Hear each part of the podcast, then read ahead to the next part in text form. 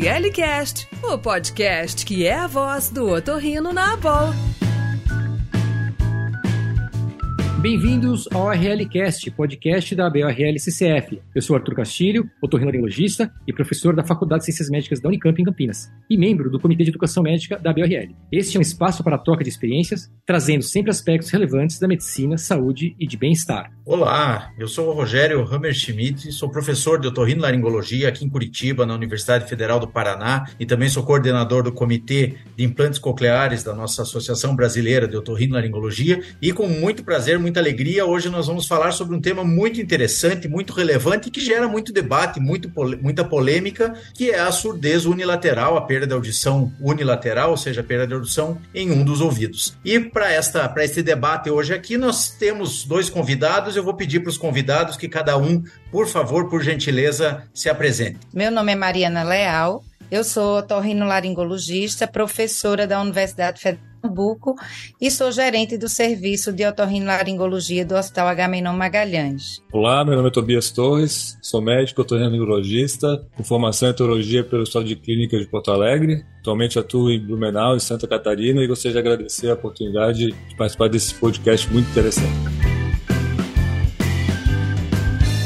Então vamos lá, pessoal. Hoje vamos comentar, vamos debater sobre um tema muito importante, como o Rogério mencionou, que é perda de audição unilateral, ou seja, em uma das orelhas. Esse é um tema que nos debates e nos congressos causa bastante discussão. Isso a gente vê ao longo dos anos. E que ainda tem tratamentos que são considerados controversos, ou seja, não existe consenso em tudo que a gente vai falar aqui. Acho que poderíamos começar perguntando para os nossos entrevistados quais as dificuldades de uma pessoa que tem perda de audição unilateral, que tem perda de audição em uma das orelhas. Bem, é, nós sabemos que é muito importante termos os dois ouvidos para a gente escutar, né? Então, a perda unilateral, ela faz com que os indivíduos eles percam as habilidades da audição binaural. O que é isso? Ter duas orelhas faz com que a gente tenha algumas questões mais avançadas do que a pessoa que tem um ouvido só. Por exemplo, a capacidade de perceber, de discriminar e de compreender a fala em ambiente ruidoso. Isso é uma possibilidade que é dada àqueles pacientes que escutam pelas duas orelhas. E outra situação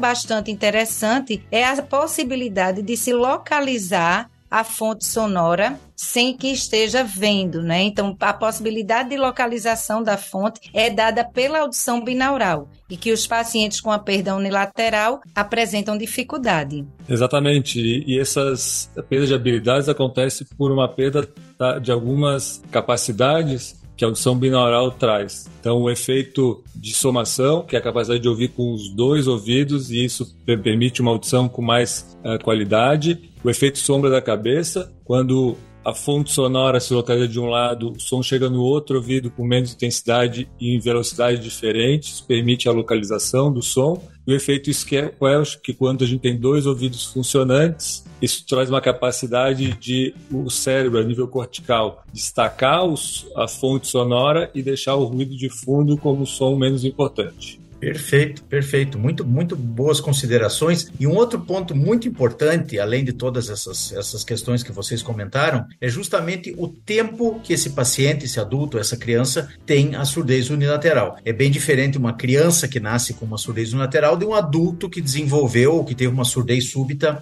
há pouco tempo. Então, o que, que vocês acham? Qual é, em termos de impacto, uma surdez unilateral a curto prazo ou uma surdez unilateral com longo tempo de duração? Vocês acham que o impacto para esse paciente é diferente ou os sintomas são exatamente os mesmos? Eu acho que a, o tempo de vibração sonora é fundamental e define muito também o prognóstico depois do tratamento, mas é principalmente importante nos casos de perda de audição pré-linguais congênitos, quando a criança nasce com uma perda lateral. Né? É fundamental a estimulação auditiva para o desenvolvimento a nível cortical das áreas auditivas primárias e secundárias. O tempo de privação sonora, falta de estimulação, acaba provocando uma reorganização cortical gerando uma preferência auditiva por uma estimulação de um, do, só do lado do hemisfério cerebral do ouvido melhor funcionante. E isso, a longo prazo, quanto mais tempo de privação, mais organizado o, o córtex auditivo e mais difícil depois de conseguir reverter a situação. Exatamente, concordo totalmente com o Tobias. Importante essas considerações. E isso, tudo que ele explicou, impacta diretamente, não é? Quando a gente está diante de um paciente com a perda unilateral, as possibilidades e o prognóstico, como ele já falou, em termos de tratamento. Então, se é congênita, né, e se foi reabilitada imediatamente ou com pouco tempo, ou mesmo se é adquirida. Às vezes a gente está diante de um paciente, por exemplo, adulto, que teve uma perda unilateral na infância. E esse paciente muitas vezes já nem tem é, nem se queixa mais em relação àquele tipo de perda auditiva, já se habituou a, a apesar do, das perdas relacionadas à audição unilateral, mas são situações em que a reabilitação nesses casos já tende a ter um pior prognóstico, exatamente por essas explicações que Tobias acabou de dar a nível cortical, né, dessa reorganização que existe caso essa estimulação não seja feita num,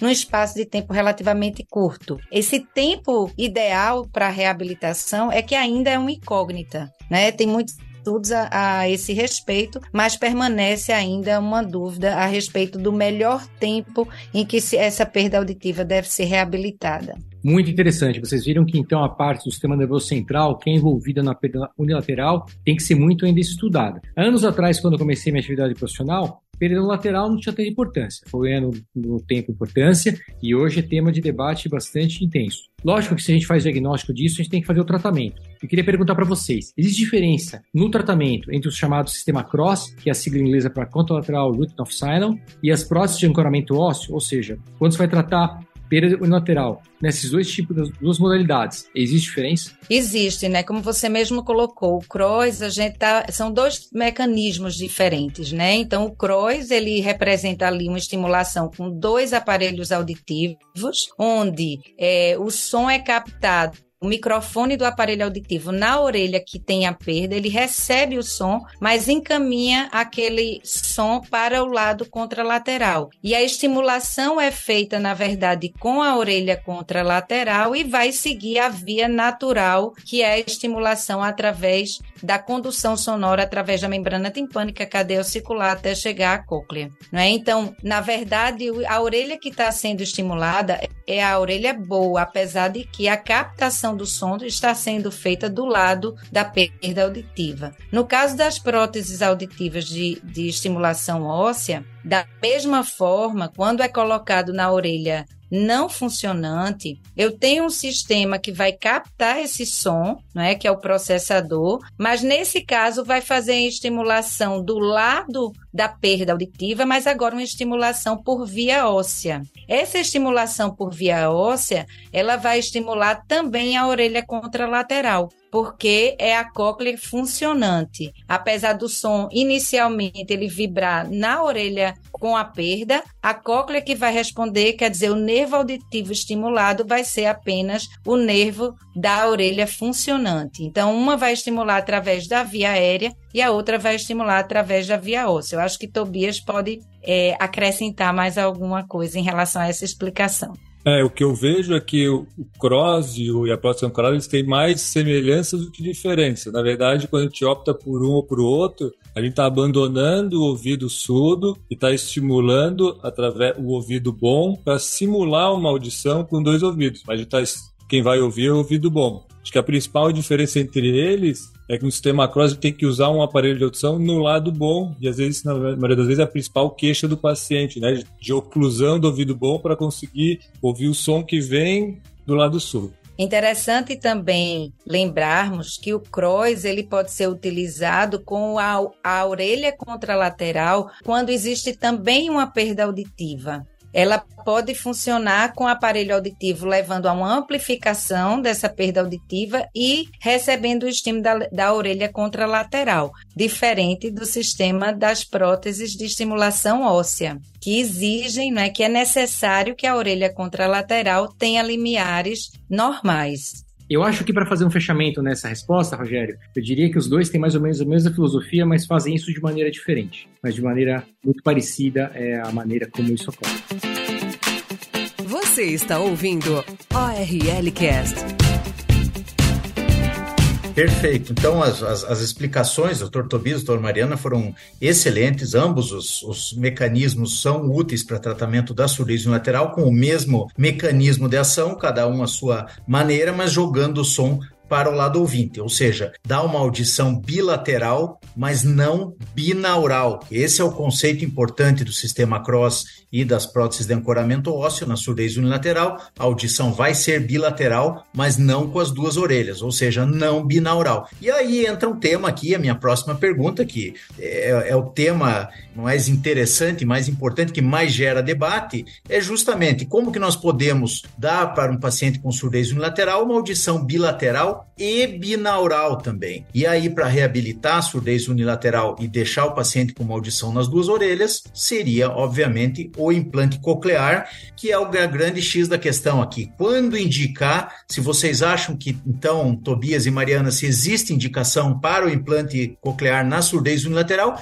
e se acharem que existe, quando? Em que momento, em que tipo de paciente, seja criança ou adulto, vocês indicariam o implante coclear na surdez unilateral? É verdade, sem dúvida existe indicação de implante coclear na surdez unilateral, mas isso é, o, é o grande, a grande discussão, acho que uma das maiores discussões atualmente sobre implante coclear, né? a expansão das indicações do, dos implantes cocleares. Acho que é importante, quando a gente fala em indicação, dividir em dois grupos, né? Quando a surdez unilateral é congênita, bebê que nasce com lateral, e quando ela acontece mais tardiamente no paciente pós-lingual. É, o que se tem mais bem estabelecido atualmente é que na criança que nasce com surdez, algumas situações que aumentam a chance de ela ter uma ela evoluir para uma perda bilateral é que já se tornam, tem indicação de implante no caso lateral. Então, são os casos da criança que nasce uh, que tem perda lateral por citomelagovirose, uma infecção que provoca, pode provocar perda lateral e tem grande chance de evoluir para uma perda bilateral nas crianças que têm peso lateral por um alargamento do aqueduto vestibular, uma, uma, estrutura do ouvido que também aumenta a chance de perda bilateral. E também tem casos que tem, estão contraindicados, está contraindicado o implante coclear no caso na, perda lateral, que é principalmente nas malformações do nervo coclear e nas malformações da cóclea em que a, a, previsão de como o implante coclear vai, vai, vai responder ao tratamento é muito variável. Nos casos pós-linguais, uma indicação já muito bem estabelecida é paciente com perda unilateral e zumbido incapacitante, que o zumbido é a principal queixa. A única forma da gente conseguir auxiliar o paciente a reduzir o zumbido melhorando a audição dele, e a única forma então seria com o implante coclear. É, exatamente, e, e a gente aqui lembra o que acabamos de discutir acima. Se eu preciso fazer uma estimulação da audição binaural para que eu consiga ter as habilidades da binauralidade restauradas, a única chance disso ocorrer é com o implante coclear. Então, quando a gente faz a indicação de outro tipo de reabilitação, como falamos anteriormente, seja com sistema CROS ou com sistema de prótese de estimulação óssea, a gente tem que deixar a expectativa para o paciente de que as habilidades da binauralidade, não é principalmente, aí eu chamo a atenção novamente, a localização, a discriminação em ambiente ruidoso, a gente não espera que isso seja plenamente recuperado com esses outros tipos de reabilitação, mas apenas com implante coclear. E aí, como Tobias bem colocou, em crianças, então essa decisão ela deveria ser tomada de uma forma mais breve possível. Ainda é uma, situ uma situação de bastante discussão. Por exemplo, aqui no nosso país a gente ainda não tem uma diretriz que realmente defina a conduta diante dessas situações, principalmente para criança. E mais os trabalhos apontam realmente no benefício da restauração da audição binaural quando isso é feito de forma precoce. Então, para crianças com perda unilateral. Essa, o tempo de, tratamento para perda unilateral realmente é, é um motivo de grande discussão, né? O que se tem visto é que quanto mais tardio a reabilitação, os resultados acabam sendo mais limitados. E na criança que nasce com perda unilateral, isso tem que ser mais precoce. É, alguns trabalhos mostram que a partir de 4 anos de idade, se a criança ficou em privação sonora, esse resultado, mesmo sendo lateral, vai ser inferior aos, às crianças que forem reabilitadas antes dessa idade. E nos casos pós-igual, talvez 10 anos seja um uma, uma, uma, tempo de corte ali que os resultados começam a ter resultados inferiores pelos trabalhos mais recentes. Bom, vocês viram que existe uma preocupação grande em fazer isso de maneira precoce. A gente vê isso na literatura, a gente vê isso uh, em debates, mas a gente não vê isso na assistência na prática. Né? A gente vê que muitos médicos uh, que trabalham com reabilitação auditiva, principalmente em crianças, não indicam implante coclear em crianças com perda unilateral. São pouquíssimos casos que nós sabemos no Brasil, tanto que os médicos indiquem quanto que os pais aceitem. Por que, que vocês acham que na teoria todos acabam concordando que existe, entre aspas, uma emergência neurológica para fazermos implante coclear em perda lateral, para pegar a plasticidade neural, mas na prática, no caso da assistência do dia a dia, tanto no sistema público quanto no privado, nós vemos pouquíssimos pacientes. É bom lembrar que, por exemplo, na saúde pública, essa indicação não está homologada pelas portarias atuantes atualmente, né? A gente precisaria, e estamos pedindo via Sociedade Brasileira de Otologia, uma revisão disso. Para que vocês acham que na, na prática isso acaba não acontecendo? É, a gente, de fato, é o que a gente observa, Arthur, na nossa prática clínica, né? Como você bem diz, no SUS a gente não, le não levanta essa discussão, mas no paciente privado, eu acho que é importante, não é pelo menos a, a minha conduta, é trazer e mostrar para a família quais as opções de reabilitação, trazendo exatamente essa discussão, o que é que realmente estimula aquela, aquela orelha é, afetada e os outros sistemas que não geram esse tipo de estimulação. Então, é, eu geralmente coloco essas situações, é importante a gente tentar explicar da forma mais clara possível, né, numa linguagem simples, mas na,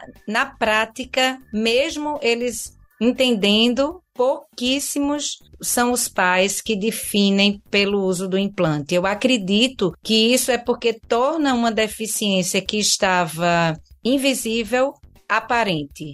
E essa dificuldade, ela não é vista, né? A dificuldade que a, a perda unilateral vai causar a essa criança, não é? Que muitas vezes não é ali nos primeiros anos de vida, ela demora a ser verificada e essa decisão ela tem que ser tomada nos primeiros anos de vida. Então, muitas vezes é uma situação que ainda não se vê essa, def essa deficiência, vai tornar essa deficiência visível e isso acaba gerando essa dificuldade na decisão de tomar, né, a decisão de fazer o implante coclear nas crianças com perda unilateral. Concordo, acho que a Mariana explicou muito bem. Acho que isso, a perda lateral, ela, um ouvido é funcionante, a criança no início desenvolve as habilidades de forma, né, aparentemente de forma muito bem, desenvolve fala, linguagem, um ouvido só permite que a maioria das, das pessoas desenvolvam é, linguagem e fala sem nenhuma, sem nenhuma dificuldade. Então, isso acaba sendo um fator que diminui o interesse das famílias e das indicações do implante coclear nas perdas laterais. Na verdade, é, existe uma resistência na prática da comunidade médica também disso. Nós temos um poder grande de firmar essa indicação e na teoria a gente sabe que isso faz bem, mas na prática a gente ainda tem muito receio porque acho que faltam talvez alguns dados para complementar ou talvez uma cultura de indicação. Mas fica aí um alerta para essas novas indicação, indicações que no futuro podem ser bastante interessantes. Perfeito. Essa discussão é muito rica, muito interessante e esse debate ele é muito válido para todos os médicos. Então eu queria que Tobias e a Mariana fizessem então um, um, um resumo, um checklist. Uma criança que é diagnosticada então e que falha na triagem auditiva neonatal, que tem uma emissão autoacústica ausente em um lado, um potencial evocado ausente, ou seja, uma criança lá com 30, um bebê recém-nascido com 30, 60 dias que está com um diagnóstico de single-sided deafness, surdez unilateral. O que, que vocês recomendam, o que, que vocês recomendariam é, fazer e como, como conduzir uma criança dessa? Depende, acho, muito do, do grau de perda de audição, né? Se a perda é profunda do lado da surdez, acho que o meu primeiro exame, em relação, né, principalmente por conta da, da prevalência, é exame de imagem para conseguir avaliar o nervo auditivo e a estrutura do ouvido interno. Assim, isso vai direcionar muito a minha conduta. Não faço na, nos primeiros meses de vida, espero a criança crescer próximo de um ano, pra, porque a ressonância acaba precisando de sedação, então faço próximo de um ano de idade o exame de imagem, ressonância, para avaliar nervo, auditivo e ouvido interno, porque se vier alguma alteração, eu sei que esse caso não tem indicação de reabilitação como implante coclear, né? Não indico para nenhuma criança a prótese ancorada, porque ela, em princípio, não vai mudar se eu indicar como criança ou mais para frente, que é diferente quando tem casos de perdas condutivas. Em princípio, e aí se no exame de imagem a gente vê um nervo saudável, o ouvido interno saudável, aí é discutir com a família, explicar as possibilidades ou não de fazer o implante coclear e, e frisar muito bem que existe tempo para aquela decisão, né? Uma decisão, se for atrasada, for muito tardia, ela pode perder os benefícios de uma, de uma decisão mais, mais precoce. Eu concordo com Tobias, né? Eu acho assim, quando a gente fala muito da necessidade de encurtar o tempo do diagnóstico para encurtar o tempo do tratamento, principalmente quando a gente está diante de um paciente com surdez bilateral. No caso da perda unilateral, com crianças, aí eu acho que eu concordo que a gente pode ser um pouco mais maleável em relação a esperar um período mais seguro, né? Que aí próximo a um ano, para fazer uma investigação melhor de imagem, também ressonância, porque aí é importante a gente saber como está esse nervo, como está essa orelha interna, e concluir também de uma forma assim mais fidedigna esse diagnóstico, né? Não só após o o processo da triagem, a gente vai encaminhar para os exames de diagnóstico. Então, tanto do ponto de vista a criança pequena é difícil você fazer uma avaliação, por exemplo, comportamental, mesmo perto de um ano, com orelhas separadas, não é? Então, muitas vezes é feito em campo livre, e aí lembrando que uma avaliação em campo livre, ela é possível tentar fazer essa avaliação em orelhas separadas, com uso de fone, para fechar melhor esse diagnóstico, junto com, com os exames eletrofisiológicos, porque aí vai somar definir melhor esse diagnóstico e, junto com a imagem, concluir se seria ou não um paciente com indicação de implante coclear. E aí é só lembrando dessa questão temporal, que apesar da gente ter a preocupação com o tempo, nesse caso a gente teria um pouco mais de flexibilidade em comparação à perda bilateral. E agora uma prova de fogo, que acho que fecha um pouco o que a gente falou até agora. Se você tivesse um filho ou uma filha com perda unilateral. Você faria implante coclear? Sim ou não? E se você não fizesse, por que não faria? E se você fizesse, quando você faria? Vocês já responderam um pouco disso, mas agora eu estou colocando vocês no papel de paciente junto com seu filho. É importante, Arthur, acho que a gente, sempre que a gente vai indicar alguma coisa para o nosso paciente, a gente pensar isso, né? O que eu faria se fosse comigo, se fosse com meu filho? Então, assim, eu confesso que alguns anos atrás eu não consegui, eu não conseguia levar essa discussão muito claramente para as famílias, porque eu não tinha essa decisão clara para mim mesma. Então, enquanto eu não tinha isso bem definido, é aquela situação, a gente não consegue, não consegue né, convencer ou deixar claro para o paciente o que a gente pensa. Então, eu particularmente, eu optaria pelo implante se eu tivesse uma, meu filho com a surdez unilateral. E daí, quando, aí eu, é o que eu acabei de falar, eu só não faria isso, né? Eu faria com mais segurança, já perto de um ano de idade, se as condições clínicas se as condições clínicas permitirem uma cirurgia com tranquilidade e sem maiores riscos. É, realmente é a pergunta prova de fogo, porque quando a gente vira quando é pai, entra razão e emoção junto, né? Mas acho que nesse caso, a gente conhecendo e estudando as repercussões da perda auditiva, a gente tem que decidir pelo que é o melhor assim para a evolução e, e, evitar repercussões que depois não tem como a gente mais dar um passo atrás. E o que me faz muito pensar nisso é a questão de que a gente se preocupa muito por uma criança que tem uma perda condutiva lateral. Não deixa uma criança mais de seis meses, oito meses com uma perda condutiva por um catarro no ouvido, não é? Por uma otite média serose. Como é que a gente vai aceitar uma criança ficar com uma perda profunda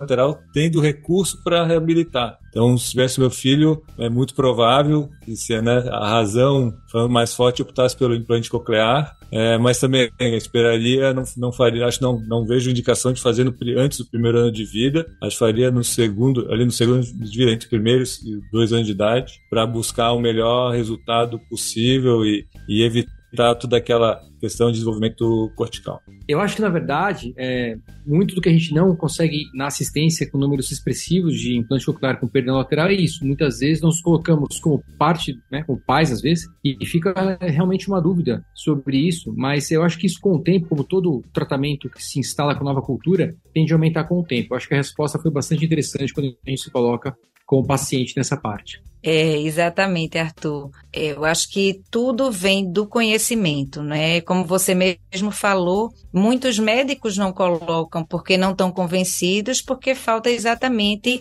se apropriar, né, muitas vezes, do que hoje a gente tem disponível na literatura a respeito desses resultados. Então, a gente que está trabalhando de forma mais ativa, né, diante desses pacientes, a gente procura estar tá sempre se atualizando, mas Existem outros médicos que não, não se cogita de nenhuma forma nessa possibilidade de tratamento. Então, é importante o conhecimento, ver o que a literatura está trazendo, ver esses benefícios, entender para poder indicar. Perfeito, perfeito. O resumo da, da ópera é exatamente esse aí. Lógico que existem discussões enormes sobre esse, sobre esse assunto. Do ponto de vista audiológico, obviamente, nós sabemos que existem melhoras, eh, existem indicadores muito favoráveis de melhora audiológica e cortical se fizermos um implante coclear nessas crianças com surdez unilateral, mas nós sabemos também da agenda que cria, do estigma que cria, enfim, toda a situação que vem, que vem junto.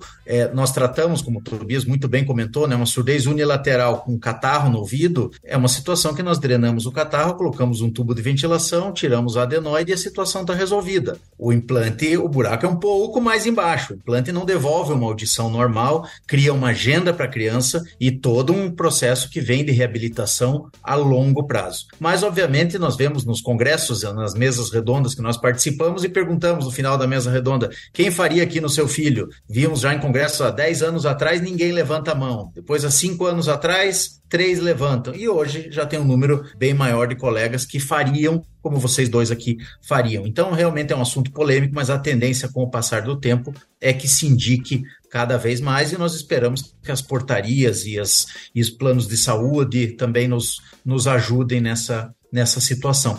E nós estamos aqui discutindo as questões de implante coclear e prótese osteoancorada para surdez unilateral, mas eu queria perguntar para vocês o que, que, exatamente essas próteses osteoancoradas ou implante coclear na surdez unilateral, qual a diferença, o que sintomas eles melhoram? Por exemplo, o implante coclear ou a prótese osteoancorada num paciente adulto com surdez unilateral, ele melhora a localização de fonte sonora? Ele melhora a discriminação no ruído? Ou não? Ou só o implante coclear melhoraria? Então eu queria que vocês explicassem para nós um pouquinho sobre o que, que vocês acham que as próteses osteoancoradas e o implante coclear melhoram e as diferenças nos, nos resultados, por favor. Então, as próteses osteoancoradas e o sistema cross, que tem aquela o objetivo de transmitir o som que chega do lado surdo para o ouvido bom e assim permitir essa, essa percepção da, da, do som, eles vão impactar mais no efeito sombra da cabeça, né? Então, é, o paciente ele vai conseguir ouvir o som que chega do lado